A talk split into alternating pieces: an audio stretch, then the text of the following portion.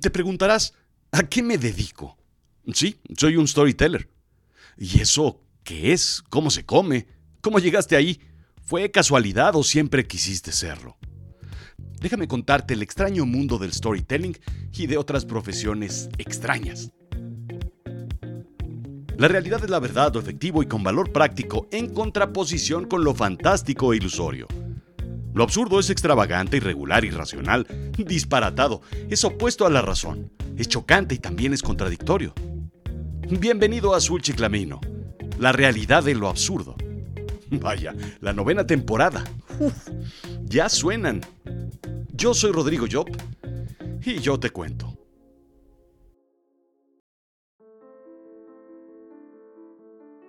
Hace unos años me encontraba de viaje en Estados Unidos. Apenas llegué a tiempo al aeropuerto. El clima frío del invierno me había sorprendido con lo que parecía ser el inicio de las nevadas. Hice el check-in electrónico, documenté maletas, crucé migración, por rayos X y me acerqué a la pantalla para ver los vuelos. Y vi que mi avión estaba retrasado. Vi el reloj. Observé desde donde estaba de punta a punta todo el pequeño aeropuerto. ¿Cómo perder cuatro horas haciendo nada en este pequeño aeropuerto local. Miré revistas, un par de tiendas de souvenirs. Habían pasado no más de cinco minutos. Decidí sentarme en una concurrida barra, tal vez a pedir algo de comer, una cerveza, hacer nada durante todo ese tiempo. Eso es muy común en los Estados Unidos. La gente atiborra las barras y con una cerveza en mano o con una copa de merlot pierden el tiempo. Pedí una cerveza. ¿Cuál? Señalé la que bebía el tipo de al lado. No me había dado cuenta. Todos veían el partido de fútbol americano que estaba en la pantalla frente a mí. El tipo de al lado me miró. Un hombre rubio, de unos 60 años, con una chamarra de mezclilla, botas y un bigote que le llegaba al mentón. ¿A quién le vas? me preguntó. A ninguno en realidad, no sigo mucho la NFL, contesté. Me miró como si hubiera dicho la peor de las blasfemias. No entendía cómo era posible no tener un, favorito en el partido.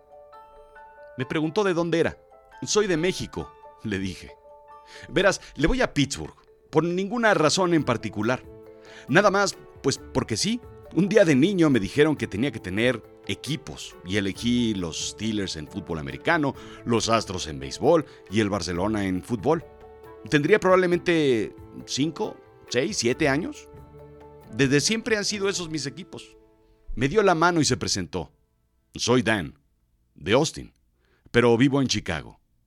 Podía ver perfectamente bien el tipo tejano. Los tejanos no están jugando bien. Ojalá ganen, me dijo señalando a la pantalla. Espero que aplastemos a esos bengalís. ¿A qué te dedicas? me preguntó. Soy un storyteller. Me dedico a contar historias, ayudo a personas normales, comunes y corrientes a que cuenten sus historias y que con una lección o una moraleja logren mostrar algo más. Ayudo a empresas a que, mediante la narrativa, expliquen para qué sirven sus productos y cómo pueden ayudar. Se interesó, es relativamente normal. La gente se interesa y se sorprende. Siempre viene después la pregunta subsecuente. Ah, eres escritor, ¿verdad? A veces es difícil explicar que un storyteller es distinto a un escritor. Es un contador de historias, un narrador, no necesariamente escribir, aunque sí lo es. Dan tenía un ojo al juego y otro al garabato. Interesado y entusiasmado, y sin quitar la vista de la televisión, me preguntó, ¿cómo es que alguien se convierte en un storyteller? Una profesión tan extraña y tan compleja, sobre todo tan única. En realidad, hay profesiones más raras, más complejas, más extrañas y sobre todo profesiones que nadie quiere realizar, le dije. Por ejemplo, limpiador de drenaje profundo o recolector de desechos radiactivos, para lo cual se requiere tener una carrera en química. Pero el más extraño que he visto es un trabajo en Finlandia. Hay un hotel que tiene un puesto que me llamó la atención por completo. Una persona cuyo trabajo es recostarse y dormir en un sinfín de camas para ver cuál es la más cómoda, cuál es la más rica, la más confortable o suave o firme. Su trabajo termina despertando y escribiendo un review de cada una de las camas. Así la administración del hotel decide qué camas comprar. Es un durmiente. Ser un storyteller es relativamente simple y sencillo y común. Todos contamos historias. ¿No es así? En Reino Unido hay una persona cuyo trabajo es observador de secado de pintura. ¿Lo crees? Su trabajo radica en pintar cartones con diferentes tipos de pintura y medir cuánto tiempo tarda en secarse, cómo se seca, la uniformidad del secado y otros indicadores. Trabaja para una empresa de pinturas. Pinta y observa. Y así crean nuevos compuestos químicos para mejorar sus productos. Pero es crítico su trabajo. Dan intrigado me preguntó que cómo había llegado a esa profesión. ¿Se estudia? ¿Hay un diploma que tienes en tu despacho? me preguntó. ¿Es un trabajo derivado o fortuito? Debe haber una razón profunda de cómo llegaste ahí. El cantinero nos acercó unos pretzels y así le conté mi historia.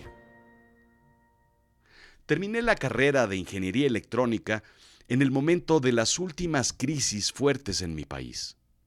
Era el año 95. Las empresas habían pasado por tiempos difíciles, pérdidas de ventas, pérdidas de participación de mercado, cierres y contracciones, la caída de la economía y por supuesto una enorme cantidad de despidos. Apenas comenzaban a recuperarse. La economía había tocado fondo y apenas comenzaba todo a ir hacia arriba. El motor comenzaba a funcionar echando humo y a destiempo, y cascabeleando, por supuesto, pero al menos ya se movía. Uno de los grandes motores para arrancar el país fue la apertura en telecomunicaciones. La compañía estatal de telecomunicaciones había sido privatizada y se había abierto las puertas de la inversión y la competencia. ATT, MCI, Southwestern Bell, France Telecom, Deutsche Telekom, Sprint y otras grandes empresas internacionales inyectaron dinero como nunca se había visto antes, creando alianzas con empresas nacionales. El Internet comenzaba a ser popular, aunque a velocidades ridículas, y las oportunidades se abrieron sobre todo en ventas. Ser vendedor no era de mi interés, pero era bien remunerado, con buenas proyecciones, en empresas nuevas y jóvenes, modernas. Ser parte de una nueva industria era atractivo. Así conocí y me metí al mundo de las ventas. Empresa a empresa, puerta a puerta, cubículo a cubículo, comencé a ofrecer mis servicios y poco a poco aprendí el oficio de vender. Habilidades que no se aprenden en la escuela, habilidades muy de carácter, de personalidad, ¿sabes? Aprendí muchas metodologías, tuve muchos jefes, muchos malos y otros peores. A lo largo de mi vida aprendí a vender y vendí. Aprendí que el dinero estaba en las ventas. Un buen día pensé qué quería hacer cuando me retirara. Nada me gustaría más que despertar y escribir en la playa, frente al mar, desde el amanecer hasta el anochecer. Escribir historias. Escribir un bestseller a los 70 u 80 años, eso sería genial. Ya que toda esta presión en los negocios haya terminado, ¿no sería fantástico crear personajes, historias, escenas, sitios donde se llevaran a cabo las grandes historias que puedas imaginar? Dan, ¿Sabes que hay personas que se dedican a ver, clasificar y catalogar historias? Le pregunté. Netflix tiene un peliculero profesional, una persona encargada de ver todo el contenido de Netflix antes de que salga a disposición de sus usuarios. Su trabajo es ver qué tan entretenidas son las series y las películas, los documentales y los shows. Califica qué tan bueno o malo es, si vale la pena, para qué mercado, Clasifica si es una comedia o un drama, si es una acción o es un policiaco, para que el usuario tenga la mejor experiencia en su búsqueda de contenido. Califica el contenido y hace un review.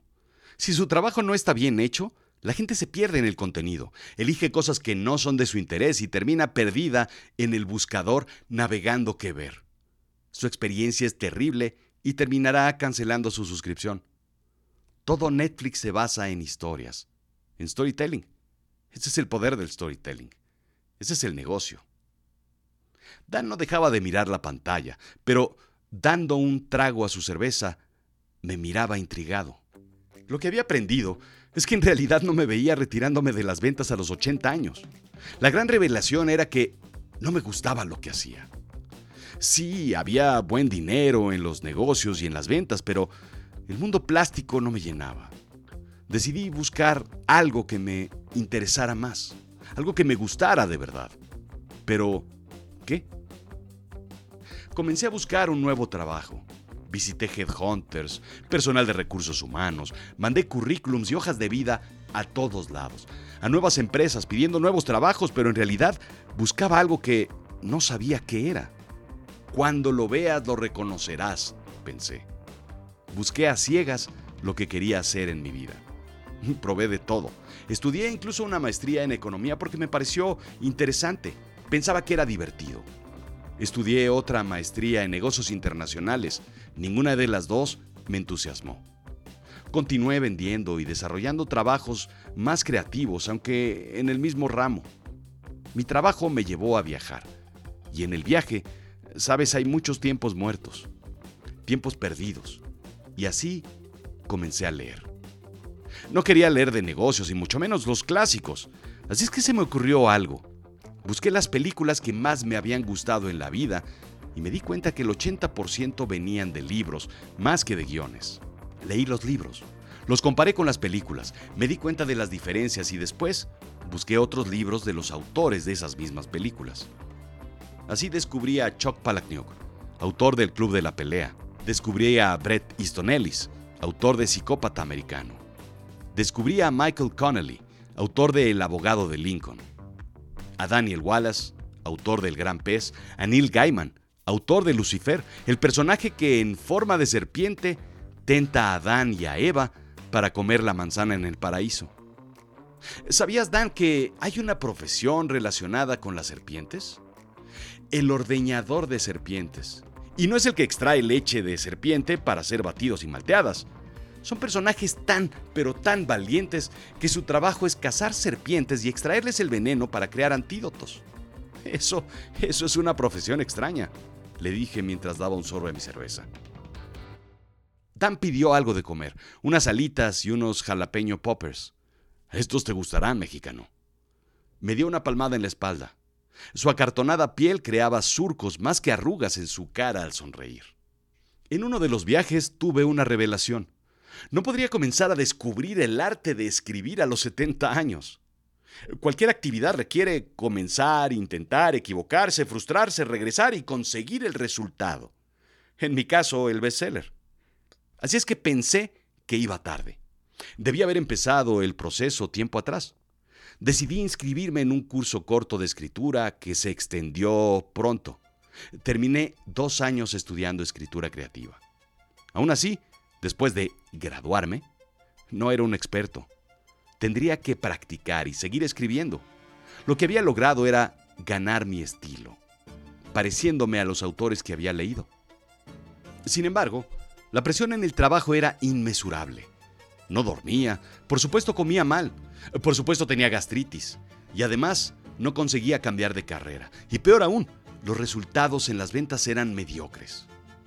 Por A o por B alguien me recomendó algo. Terminé haciendo yoga y de ahí todo fue escalando de forma natural. Aprendí a meditar, comencé a tomar clases espirituales, comencé a estudiar chamanismo, comencé a jugar con la magia. El crear de la nada, comencé a tener sueños lúcidos, a desprender mi alma de mi cuerpo. El traer al presente y el viajar incluso al pasado. El hacer pases mágicos y materializar. Tus tejanos anotarán, no te preocupes, le dije. En ese momento un largo pase de 30 yardas, acompañado por una carrera hasta las diagonales, le daba ventaja al equipo de Dan. ¿Ves? Te lo dije. El hombre gritaba, se paró, me abrazó y le pidió al mesero una ronda más. It's on me, me dijo, pidiendo que continuara mi relato. Verás, ser sacerdote, pastor o rabino es un trabajo común. Pero chamán, un chamán es quien conoce la naturaleza, conoce del alma y del espíritu. Es un hombre sabio que concentra el conocimiento de la tribu. Es alguien que sabe de salud y enfermedad, de plantas y rituales, de hechizos, de plantas medicinales como hongos, peyote, en fin. Es un hombre medicina. Eso es un trabajo extraño. Sabes, alguna vez trabajé en una organización que tenía en la nómina un tanatólogo corporativo. Sí, lidiaba con pérdidas de trabajo, con despidos masivos, pero sobre todo cuando la empresa decidió matar la marca anterior al ser engullidos por un nuevo corporativo. La gente estaba en duelo, en luto. Era necesario lidiar con la pérdida y cambiar de camiseta al mismo tiempo. El descontento en mi trabajo continuaba. Sí, ganaba muy bien, así son las ventas, pero tenía un mínimo interés en seguir vendiendo, colocando productos, pero sobre todo, no quería estar ya metido en la maquinaria como hombres que desgasta y desecha. Me cansé de no tener unas vacaciones tranquilas, de no poder alejarme de los pendientes de los negocios ni un fin de semana. Pero sobre todo, ya no me llenaba lo que hacía. No había otra empresa que me ofreciera lo que quería. Sin embargo, ahora estaba peor. Ahora estaba atrapado entre la espada y la pared. No avanzaba en las ventas porque no me interesaba y ya había decidido salir. Eh, pero tampoco me movía a otro sitio. Peor aún, mi sueño de escribir se alejaba más y más y más. Mi yo se mermaba. Finalmente, los tiempos son perfectos. Mi maestro, el sabio hombre medicina, se me acercó un día y sabiendo lo que llevaba persiguiendo durante años, me dijo, este es el momento, es hoy. Al día siguiente fui a la oficina y fui despedido. Con él comencé un ritual, un proceso llamado onda encantada, en términos simples, es un ciclo creativo de la tradición maya de 13 escalones que ayudan a entender y develar un propósito. Con una mirada profunda y una voz penetrante me dijo, los tiempos son perfectos. Los caminos no se abren por tu desesperación. Abriremos oportunidades y develaremos caminos nuevos y verdes. Ese día la magia comenzó. El primer paso del proceso parecía simple. Preguntarle a la persona más sabia de mi vida ¿Qué era lo que necesitaba? ¿Por qué los caminos se cierran? ¿Por qué no hay manera de moverse? ¿Por qué estaba atorado? ¿Qué es lo que quería hacer de mi vida? Pensé en preguntarle a mi padre, a, mi madre, a algún amigo o algún colega. No, me dijo. Pregúntatelo a ti. Pregúntaselo a tu niño interior. Nos vemos cuando te haya contestado. Y así comenzó este camino espiritual preguntándome a mi yo de hace 40 años qué quería hacer de la vida. Compré un juego de lápices y comencé a dibujar. Compré un trompo, un valero, compré un yoyo y empecé a jugar. Como me gustaba de niño. Regresé al barrio donde nací y crecí. Recorrí las calles, compré un helado en la misma heladería donde me llevaba mi abuelo. Me pregunté qué me gustaba hacer de niño. Vi a los niños jugar a la pelota en el parque donde yo aprendí a andar en bici. Vi al globero vender globos, distintos a los que yo compraba, pero ahí estaba. Vi al cilindrero y vi a niños jugar con los coches. Estoy seguro que vi niños jugando con canicas, aunque puede que no haya sido. Llegué a la papelería donde compraba cuadernos, lápices y mapas. Ahí, ahí me compraron mi primer tren de juguete. ¿Sabías que hay empujadores profesionales de trenes en Japón? Le pregunté a Dan. Eso sí que es extraño. Personas encargadas de empujar a la gente dentro del tren y asegurarse que quepan más y más y más en cada uno de los vagones antes de que cierre la puerta. Se llaman oshillas y su trabajo termina cuando el vagón está retacado y no cabe ni una sola persona más. El tren cierra la puerta y se va. El proceso fue muy fructífero. Lo que aprendí fue que no hay pasión que no venga del juego, de lo divertido, de la risa, del entretenimiento. No puedes ser exitoso en nada que no esté ligado a la felicidad. Aprendí que debes hacer de tu pasión tu profesión. Solamente así serás exitoso. Y la pasión la traes grabada ya de toda la vida, desde que llegaste aquí, desde niño. Siempre conté historias, siempre imaginaba durante las clases, siempre que hablaban de Pitágoras, imaginaba quién era, qué hacía, qué comía, imaginaba la cara de Leeuwenhoek al descubrir el mundo microscópico. Soñaba con el problemón al que se había metido Copérnico al proponer el modelo heliocéntrico. Imaginaba a Bohr desayunar cereal mientras pensaba sobre los electrones girando alrededor del núcleo. Regresé con mi maestro. Le platiqué sobre el proceso. Tienes tu respuesta, me dijo el sabio. Esa noche, esa noche tuve un sueño. Un grupo de niños corrían a mi alrededor en una librería. Iban y venían, hacían travesuras, subían y bajaban unas enormes escaleras de mármol y sacaban libros, los leían, los guardaban nuevamente, cantaban y hacían ruidos con sus pies. Exaltado, desperté. Vi el reloj. Eran las 3 de la mañana. Me levanté y escribí el sueño. Y me fui a dormir nuevamente. Al día siguiente vi los garabatos en el papel y escribí por completo mi primer cuento, La Librería Mágica. Una historia sobre un arquitecto que creaba una librería magnífica para niños, pero cuyos consultores eran niños fantasmas que habían muerto en un hospital cercano. Alguien me lo contó en la noche, Dan. Había despertado una habilidad, una capacidad, un conocimiento ancestral mágico. Verás, los magos en la antigüedad hacían pócimas, hablaban con espíritus, manejaban el clima y otros resguardaban historias mágicas. Ese es mi poder. La noche me cuenta historias y yo las escribo, las comparto y sobre todo resguardo los relatos. ¿Sabías, Dan, que se cree que en el sudeste asiático un funeral ruidoso ayuda a los muertos en su viaje al más allá? Contratan dolientes profesionales, gente profesional que llora en voz alta durante todo el servicio. Esa es una profesión rara, no el storytelling. En México se contratan a las plañideras o lloronas, personas que lloran profesionalmente en un velorio para contagiar el llanto. Así se demuestra que la persona era muy querida o muy valiosa. Mucha gente llora por él o por ella. El funeral es emotivo y se recuerda. En fin, eh, grabé ese cuento, La Librería Mágica, en un podcast y después de ese cuento se convirtió en dos, tres, cuatro, cinco, 21 cuentos. Los publiqué narrados en mi podcast con mi voz. Fue un éxito. Comencé a escribir más y más y más. Cuando me di cuenta, el camino de la onda encantada había sido abierto. Comencé a narrar más historias. Me convertí en un experto en el podcast y en la escritura corta. La gente comenzó a escucharme, a reconocer mi voz, mis cuentos. Comenzaron a engancharse con mis historias. Comenzaba a ser un storyteller reconocido. Si bien no podía vivir aún de ello, al menos había encontrado mi pasión. Poco tiempo después conseguí un nuevo trabajo.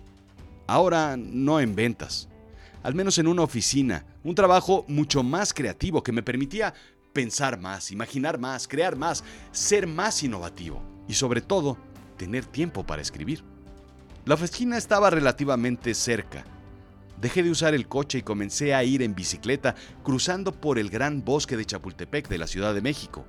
Eso aceleraba mi creatividad. Más tiempo para pensar e imaginar, para ser creativo.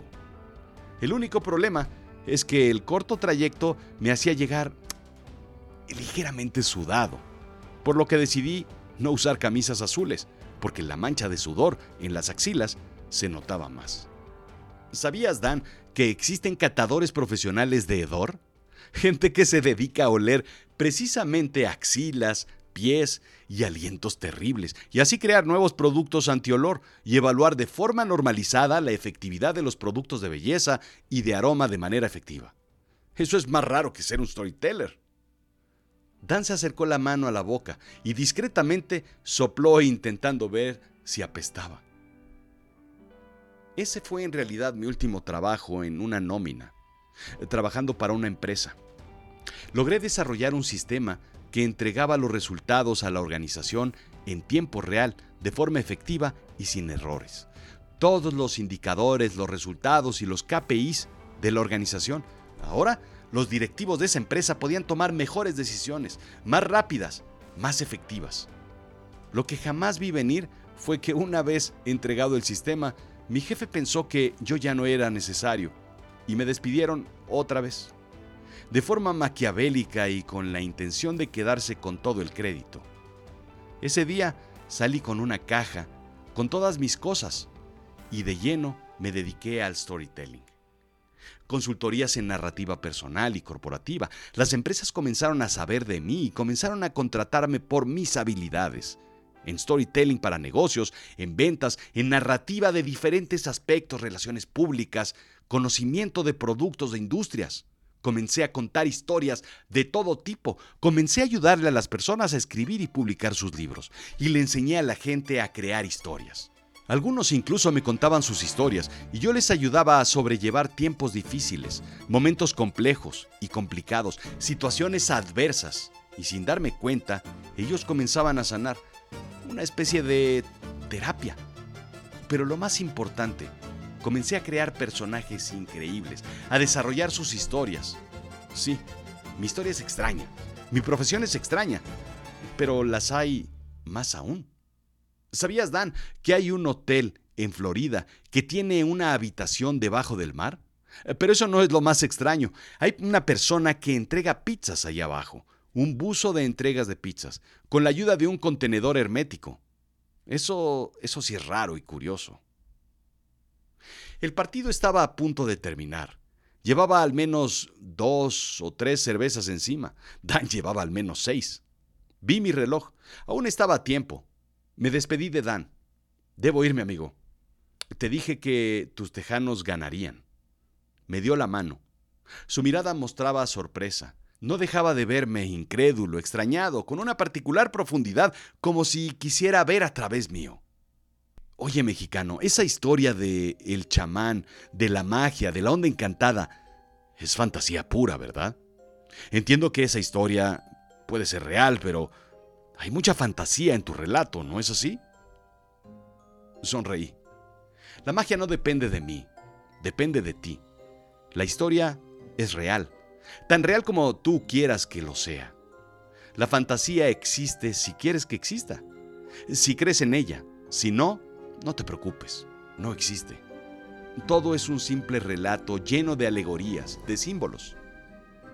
Lo único que puedo decirte, Dan, es que la más loca y extraña de las fantasías puede ser real. ¿O no te han pasado cosas extrañas, inexplicables en la vida? Los mundos de la realidad y la fantasía no están tan separados. Están entrelazados, están juntos, uno al lado de otro. Son incluso el mismo si te fijas bien. Mucha gente no cree en fantasmas, ni en marcianos que vuelan y se transportan telepáticamente. La gente no cree en portales interdimensionales capaces de transportarnos de un sitio a otro o de un tiempo a otro. Tampoco creen en hadas ni en duendes, mucho menos en dragones y en varitas mágicas. Pero en todo el mundo, toda la gente enciende una vela el día de su cumpleaños y pide un deseo. Esa vela es un poco absurda, ¿no crees? ¿Cómo es que una vela crearía una nueva realidad? ¿O cómo es que un penny en un pozo lo haría? La realidad es lo que quieres creer de ella, y la vida es más divertida con magia que sin ella. Es mejor creer que no creer. Al menos eso alimenta al niño que tenemos dentro, y los niños se divierten más que los adultos, ¿no crees? Tu niño es más sabio de lo que eres tú. Por cierto, volvieron a notar tus tejanos, le dije mientras el enorme gringo daba la espalda a la pantalla. Feliz de la vida, brincó y me abrazó. Intercambiamos teléfonos. Y me dijo que cuando estuviera en México me buscaría. Y también que yo lo buscara cuando estuviera en Austin. La promesa se cumplirá. En algún momento, de alguna forma. No sé cuándo, pero sucederá. Tomé mi maleta, me puse mi saco y me fui a la salida de abordaje. Embarcamos. Caminé por el pasillo del avión. 3A, es aquí. Me senté en mi lugar y al lado de mí se sentó un inglés. Hola, soy Sebastián. ¿A qué te dedicas? me preguntó. No me lo vas a creer, le contesté. Verás, una cosa es lo que haces y otra cosa es lo que eres. Una cosa es la historia que cuentas y una cosa es tu historia. ¿Qué es más entretenido? ¿Contarla así o contar tu historia. Esto fue Azul Chiclamino, la realidad de lo absurdo. Yo soy Rodrigo Job. Sígueme en Instagram y en Twitter, Rodrigo-Job. Sígueme en Facebook, en YouTube, en TikTok y por supuesto en LinkedIn, donde hablamos de negocios y storytelling. Creo que no has visitado www.azulchiclamino.com para que veas todo lo que hacemos. Pero te voy a contar en secreto algo. Estoy seguro que te dedicas a los negocios y quieres hacer mejores historias de negocios contando historias. Visita amazon.com y compra Storytelling para negocios. Cómo Lobo Feroz cerró el trato, mi libro, y aprende de negocios y storytelling. Cierra el trato como pues pues como lo hizo Lobo Feroz. Gracias.